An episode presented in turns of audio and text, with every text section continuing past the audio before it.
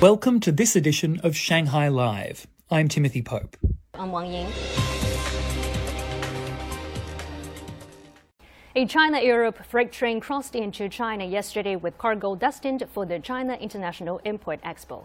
There are now nine China Europe routes connecting more than 20 cities in seven countries. Zhang Hong has more. The train is transporting 41 containers to Shanghai, 14 of which are filled with CIIE exhibits, including auto parts and pipes from Germany. Another train will depart from Minhang Station with 1,000 tons of cargo to Moscow. As of November 1st, Shanghai Customs checked 56 China Europe freight trains carrying goods valued at more than 1.7 billion yuan. The company responsible for transporting CIIE exhibits from Germany said the trains are now loaded with a larger variety of products, including home appliances, industrial equipment, and parts for solar farms. During the last two years, the volume of trains increased. Many clients realized that the transport is fast, more climate friendly than ocean freight. In the last month, we got more and more inquiries for this reason. Our trains become more and more popular in the market. It's two thirds faster than traditional sea freight. Transportation fee is also within a reasonable range, so it's a cost efficient way for us.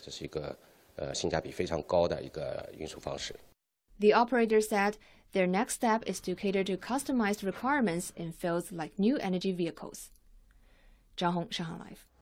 Three Chinese astronauts successfully entered the Mengtian lab module of the country's space station at 3:12 p.m. today, several hours after the completion of its in-orbit assembly. Zhang Hong tells us more. Chen Dong, Liu Yang, and Cai Xuzhe entered the lab module about six hours after a crucial operation was completed.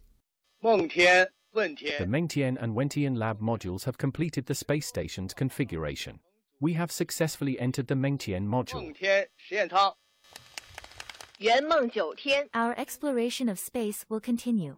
China's space station will be a home in the outer space for all human beings. We need to strive for our dream to explore space. Let's start a new journey.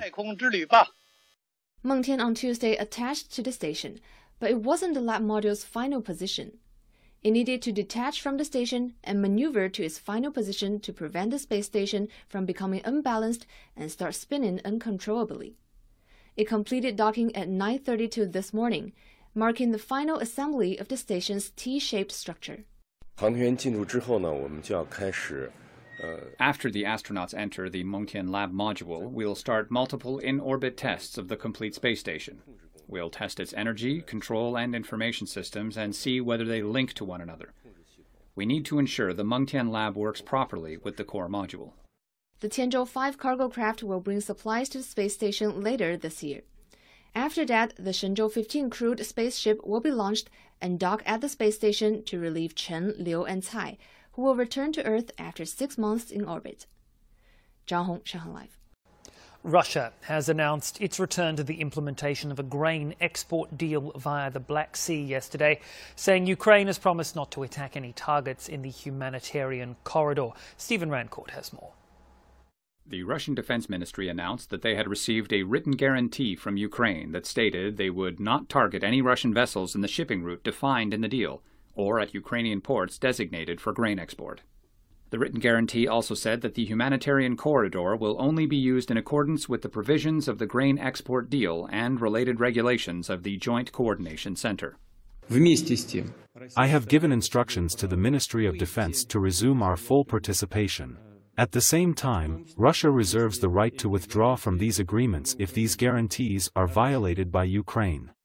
On October 29th, Russia announced the suspension of its participation in the Black Sea Grain Initiative, accusing Ukraine of launching drone attacks against Russian ships and infrastructure at the naval base in Sevastopol. A Russian Foreign Ministry spokesman noted yesterday that Russia will present evidence to Britain's ambassador to Moscow of Britain's involvement in the attacks. The spokesperson added the British ambassador will be summoned to the Russian Foreign Ministry today. NATO has also increased its troop deployment near the Russian border. Russian Defense Minister Sergei Shoigu said the number of these forces has risen two and a half times since February 2022, exceeding 30,000, and he believes this number may increase in the near future. Poland is setting up a razor wire fence along its border with Russia's Kaliningrad, amid concerns that the enclave may become a conduit for illegal migration. Poland's defense minister said construction of the temporary 2.5 meter high and 3 meter deep barrier will start immediately. Stephen Rancourt, Shanghai Live.